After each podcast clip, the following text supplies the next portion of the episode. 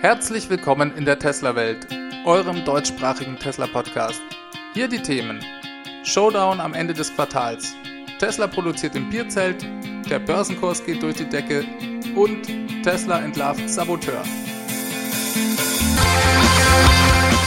Mein Name ist David und dies ist die 17. Folge.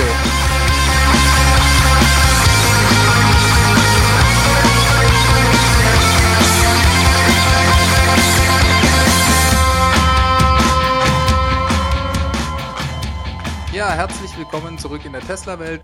Sehr schön, dass ihr wieder dabei seid. Elon Musk will seine Anteile an Tesla in 20 Jahren verkaufen, um den Mars zu besiedeln. Ja, das ist eine Meldung, die euch als regelmäßige Zuhörer und Tesla-Fans wenig überraschen dürfte. Elon hat ja am Anfang des Jahres einen neuen Vergütungsplan bei Tesla abgeschlossen, der ihm Aktienanteile an Tesla zusichert, sofern der Wert des Unternehmens an der Börse steigt.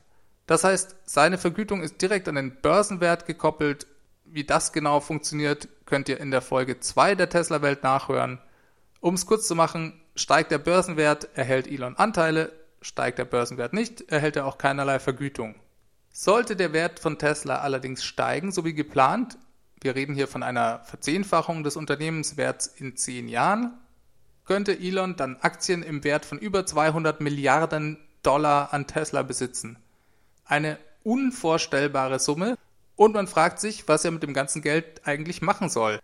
Das haben wir in der damaligen Folge auch schon besprochen und es liegt eigentlich auch auf der Hand. So viel Geld braucht man nur, um andere Planeten zu besiedeln. Im ersten Schritt, in diesem Fall also den Mars. Ich denke, das ist sicherlich eines der übergeordneten Ziele in Elons Leben und garantiert auch mit Abstand das teuerste dass er genau das plant, hat er diese Woche konkret jetzt auch auf Twitter geschrieben. Da hat er ein User eine Liste gepostet, die darstellt, um wie viel mal besser CEOs von großen Unternehmen im Vergleich zu den Durchschnittsarbeitern bezahlt werden. Da stand zum Beispiel, dass der CEO von AT&T das 366-fache Gehalt eines einfachen Arbeiters bekommt. Bei IBM ist das das 341-fache, bei Intel das 211-fache, bei Netflix das 133-fache bei Amazon das 59-fache, bei Facebook das 37-fache und bei Tesla kurioserweise nur das 0,9-fache. Elon verdiene demnach weniger als ein Durchschnittsarbeiter. Ob die Zahlen genauso stimmen, sei mal dahingestellt. Der Trend stimmt sicherlich. Dass Elon weniger verdient als ein Durchschnittsarbeiter liegt daran, dass er durchaus einen Gehalt bei Tesla bezieht, nämlich den Mindestlohn in Kalifornien. Dies ist notwendig, da es rechtlich sonst dort nicht zulässig wäre, ihn ohne Gehalt als CEO zu beschäftigen.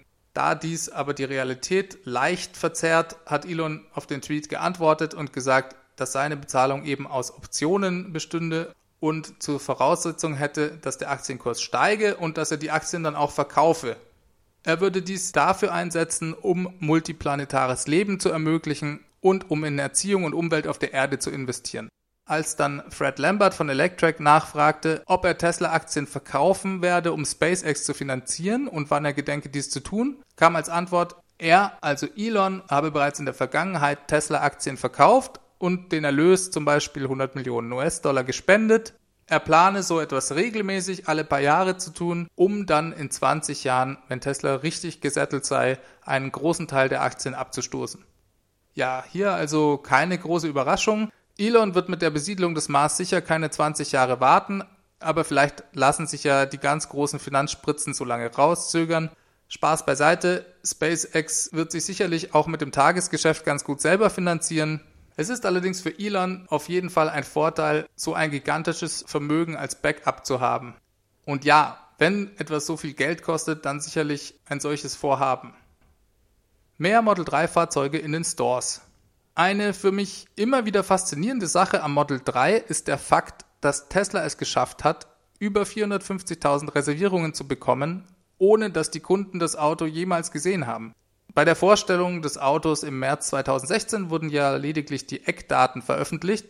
Natürlich zeigte dort Tesla auch Prototypen, Trotzdem hatten die Kunden, die damals ein Auto reservierten, ja nicht die Möglichkeit, es persönlich anzuschauen, sich reinzusetzen, geschweige denn Testfahrten zu machen. Und selbst heute dürfte ein guter Teil der Kunden, die ihr Fahrzeug jetzt kaufen, es noch nie live gesehen haben. Das ist sicherlich auch ein Novum im Automobilbereich. Jetzt ist das Auto ja noch besser geworden, als die meisten von uns es sich damals vermutlich vorgestellt haben. Die allermeisten Leute steigen nach einem ersten Test wirklich begeistert aus. Auch mir ging das so.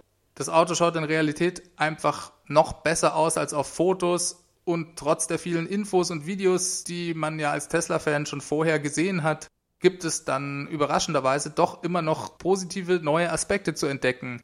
Mich persönlich hat das wirklich überrascht. Daher glaube ich auch, dass die 450.000 Reservierungen nur die Spitze des Eisbergs darstellen. Das Auto wird sich meiner Meinung nach wie warme Semmeln verkaufen, wenn es erstmal zur breiten Bevölkerung durchgesickert ist, was Tesla hier für ein Spitzenprodukt am Start hat. Tesla macht ja keine Werbung im klassischen Sinne für die Autos und wird dies auch weiterhin nicht tun. In den USA sind sie jetzt jedoch dabei, das Model 3 nach und nach in mehr und mehr Tesla Stores zu bekommen, sodass viele Reservierungsbesitzer und Interessierte jetzt zum ersten Mal die Chance bekommen, das Auto anzuschauen. Diese Woche kamen wieder 17 neue Stores hinzu, so dass das Model 3 jetzt in der Summe in über 50 Locations in den USA verfügbar ist. Das ist knapp die Hälfte der, ich meine, es sind 110 Tesla Stores und Galleries in den USA. Testfahrzeuge folgen ja dann auch bald. Darüber hatten wir ebenfalls in der letzten Episode geredet. Dies zusammen mit der Präsenz der Autos auf der Straße wird dann auch die Basis schaffen für noch deutlich mehr Bestellungen. Ja, wir nähern uns dem Ende des Quartals und ich komme mir ein bisschen vor wie in einem Film, in dem am Ende der große Showdown beginnt. Es ist wirklich super spannend, was gerade passiert und Tesla geht total ab an allen Fronten. Fangen wir mal an der Börse an. Der Aktienkurs ist im Anschluss an das Aktionärstreffen massiv gestiegen. Am 22. Mai lag er bei 234 Euro. Inzwischen ist er bei 312 Euro. Er ist also um 33 Prozent gestiegen. Dies ging direkt nach dem Anlegertreffen los, das ja sehr positiv aufgenommen wurde. Ich glaube, der erste Sprung waren direkt 10 Prozent am Tag drauf. In der Zwischenzeit gab es aber auch noch mehrere positive Artikel von Analysten, die den Kurs der Aktie weiter beflügelt haben. Sogenannte Shorts oder Shortseller, Leute, die also Wetten gegen Tesla abschließen, haben im Juni durch diese Kurssteigerung allein schon über 2 Milliarden US-Dollar verloren. Elon Musk persönlich hat letzte Woche nochmal Tesla-Aktien im Wert von 25 Millionen US-Dollar aus seinem Privatvermögen gekauft. Vor ein paar Wochen hat er ja schon mal Aktien für 10 Millionen Dollar erworben. Das ist sicher eher symbolisch und nicht viel für ihn, wenn man bedenkt, dass er bereits über 20 Prozent an Tesla besitzt. Allerdings verfehlt es seine positive Signalwirkung nicht. Er ist auch weiterhin sehr selbstbewusst, was den Aktienkurs angeht. Gestern twitterte er, dass besagte Shortseller noch drei Wochen Zeit hätten, bevor ihre Short-Positionen und damit ihre Schulden explodieren würden. Er hatte ja vor ein paar Wochen schon mal von einem Short Burn of the Century geredet, der in naher Zukunft erfolge. Interessant finde ich, dass er das jetzt zeitlich direkt ans Ende des Quartals knüpft, weil ja, es schaut wohl so aus, als ob Tesla das Quartalsziel von 5000 Einheiten pro Woche erreichen könnte, wenn man sich die Zuversicht der Tweets von Elon Musk anschaut und sieht, welche schweren Geschütze sie jetzt in der heißen Phase produktionsmäßig auffahren. Dazu gleich noch mehr. Allerdings gibt es auch Gerüchte, dass Tesla die Auslieferung der Fahrzeuge in den USA deutlich ausgebremst bzw. sogar gestoppt hat, um erst im nächsten Quartal die Grenze von 200.000 gelieferten Autos zu überschreiten. Dies erlaubt der Tesla dann die Steuervergünstigungen für die Käufer bestmöglichst auszuschöpfen und macht daher auch total Sinn. Allerdings dürften die Auslieferungszahlen für das zweite Quartal dementsprechend niedrig ausfallen. Wir dürften sehr, sehr viele Autos in Transit, also auf dem Weg zum Kunden und damit noch nicht ausgeliefert sehen. Hinzu kommt noch, dass Tesla im zweiten Quartal wieder einen Verlust einfahren wird. Sehr spannend zu sehen, ob die Börse darüber hinwegsieht, wenn die Produktionszahlen stimmen. Was die Produktionszahlen angeht, da gab es diese Woche nochmal eine geleakte und etwas ambivalente E-Mail von Elon Musk an seine Mitarbeiter. Darin hieß es zwar, dass alle Systeme und Produktionslinien jetzt deutlich über 500 Einheiten pro Tag produzieren und manche sogar bereits bei 700 Einheiten pro Tag seien. Allerdings sagte er auch, dass die Bereiche Paintjob, die General Assembly Line 3 sowie die brandneue General Assembly Line 4 und der vierte Bereich bei der Battery Pack Entwicklung in der Gigafactory noch radikale Verbesserungen benötigen. Das klingt zwei Wochen vor Ende des Quartals nicht ganz so gut.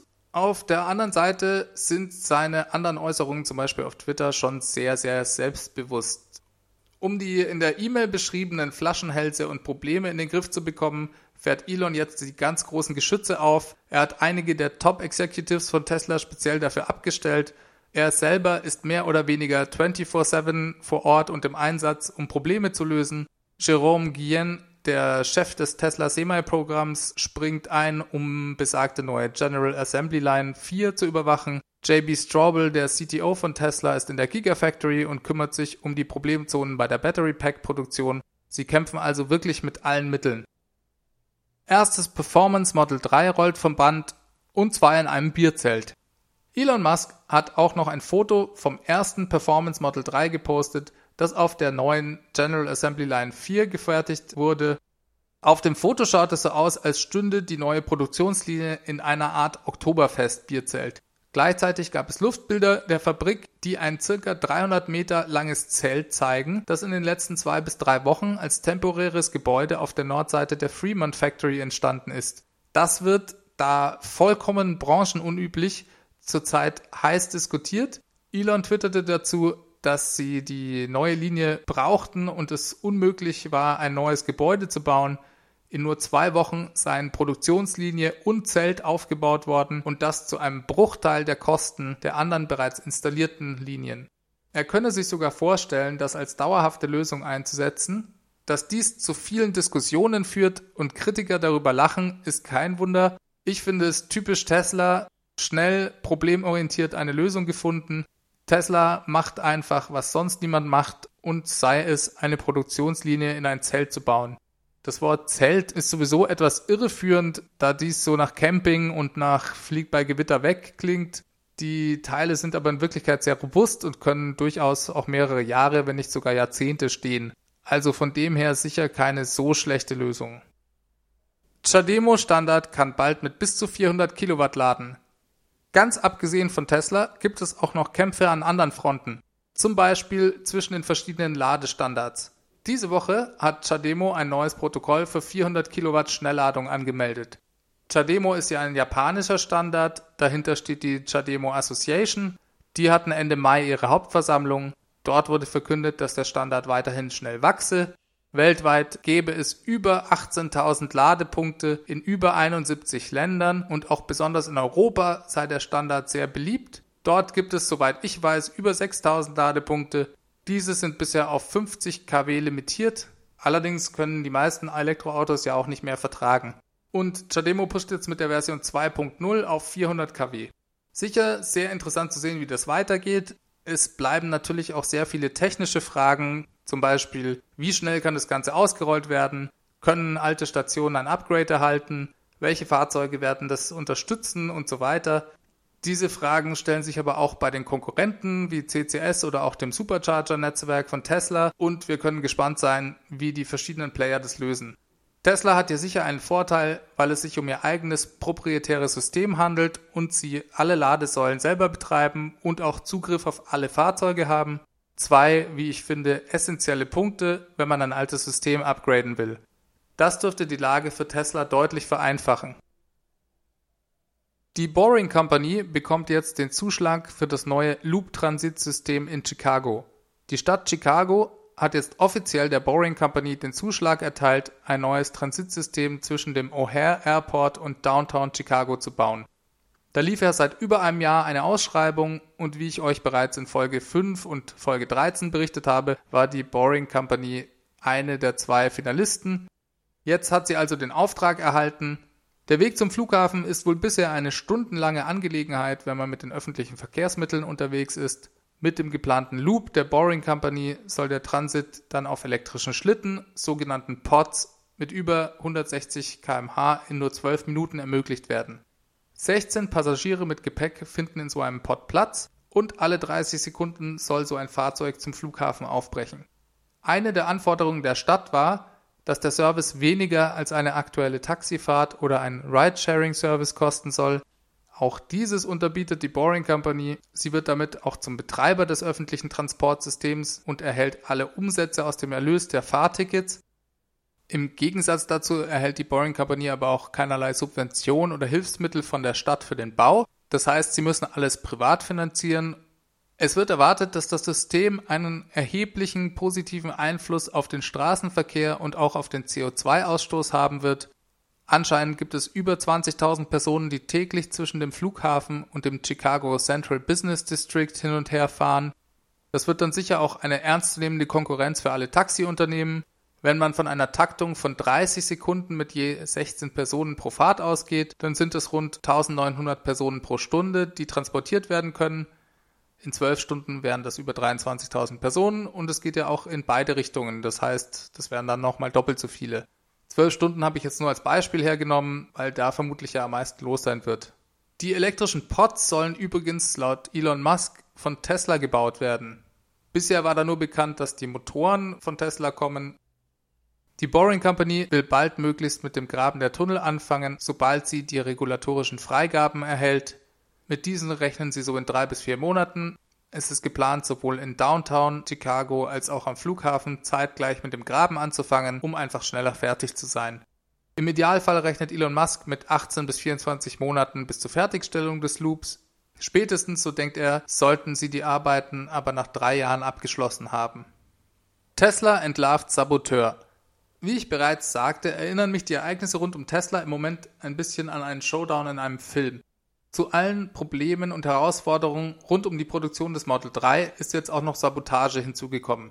Am Sonntag, den 17. Juli, hat Elon eine E-Mail an alle seine Mitarbeiter geschickt, in der er berichtete, dass sie einen Angestellten erwischt haben, der direkt versucht hat, die Produktion zu sabotieren und wohl auch erheblichen Schaden anrichten konnte.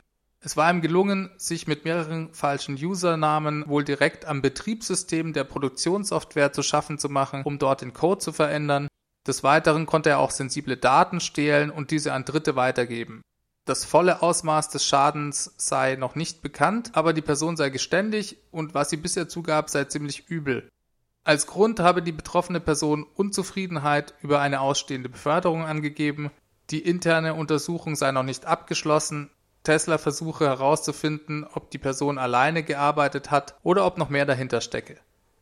Elon ruft seine Mitarbeiter in der Mail zur Vorsicht auf, er sagt, meistens sind die Gründe für Sabotage relativ profan. Jemand ist frustriert, will einer bestimmten Person etwas heimzahlen oder auch einem ganzen Unternehmen schaden. Allerdings hätte Tesla eben auch sehr, sehr viele Feinde, die Shortseller an der Wall Street, Öl- und Gasunternehmen, andere Automobilhersteller und so weiter. Daher sollten doch bitte alle die Augen und Ohren offen halten und verdächtige Vorgänge sofort melden. Am Sonntagabend ist dann zu allem Überfluss auch noch ein Feuer auf der sogenannten Body in White Production Line ausgebrochen. Niemand wurde verletzt und es war wohl auch nur ein kleines Feuer im Bereich des Lüftungssystems. Es reichte aber aus, um die Produktion für mehrere Stunden lahmzulegen und Elon schreibt in einer weiteren E-Mail am Montag, dass dieser Vorfall nur schwer zu erklären sei. Es könne sich hier um ein zufälliges Event handeln, er rufe aber trotzdem die Mitarbeiter weiterhin zur Vorsicht auf und zitierte dann noch den Intel-Chef Andy Grove mit den Worten Nur die Paranoiden überleben. Da hat er sicherlich auch recht. Ich empfand seine Mail als sehr nüchtern und nicht sehr paranoid. Ich würde an seiner Stelle vermutlich deutlich paranoider unterwegs sein und mir irgendwann Bodyguards zulegen. Er legt sich da mit mehreren Multimilliarden Industrien an und bedroht langfristig deren Existenz. Es ist jetzt vielleicht ein bisschen zu easy, eine Brücke zu Herrn Stadler von Audi zu schlagen, der ja im Moment in Untersuchungshaft sitzt. Er ist ja auch noch nicht verurteilt, sondern steht nur unter Verdacht. Dass Betrug bei Audi begangen wurde, scheint aber als sicher und es zeigt einfach, dass wenn viel Geld auf das Spiel steht, dies immer auch die kriminelle Energie fördert. Tesla gefährdet genau dies, nämlich das Geld der anderen und pinkelt da schon einigen Leuten immer intensiver ans Bein. Ist sicher sehr ärgerlich für Tesla, dass sie sich jetzt auch noch mit diesen Problemen rumschlagen müssen. Ein mehrstündiger Produktionsausfall in dieser Phase ist mehr als ärgerlich. Im Moment sind wir froh, dass niemand verletzt wurde und auch kein größerer Schaden am Produktionssystem durch das Feuer entstand. Wir verfolgen diese Geschichte gespannt weiter. Tesla plant größeres Software-Upgrade auf Version 9.0 im August. Elon hat auf Twitter jetzt den Hinweis auf das nächste größere Release der Tesla-Software, die Version 9.0, gegeben. Version 8.0, das letzte größere Release, kam ja vor ungefähr zwei Jahren raus und umfasste mehrere neue Features, ein Refresh des User Interfaces und auch mehrere Autopilot-Verbesserungen. Wir hatten ja in Folge 15 über neue Features in kommenden Softwareversionen gesprochen. Da hatte Elon noch ausdrücklich von den bald erscheinenden Versionen 8.2 und 8.3 gesprochen.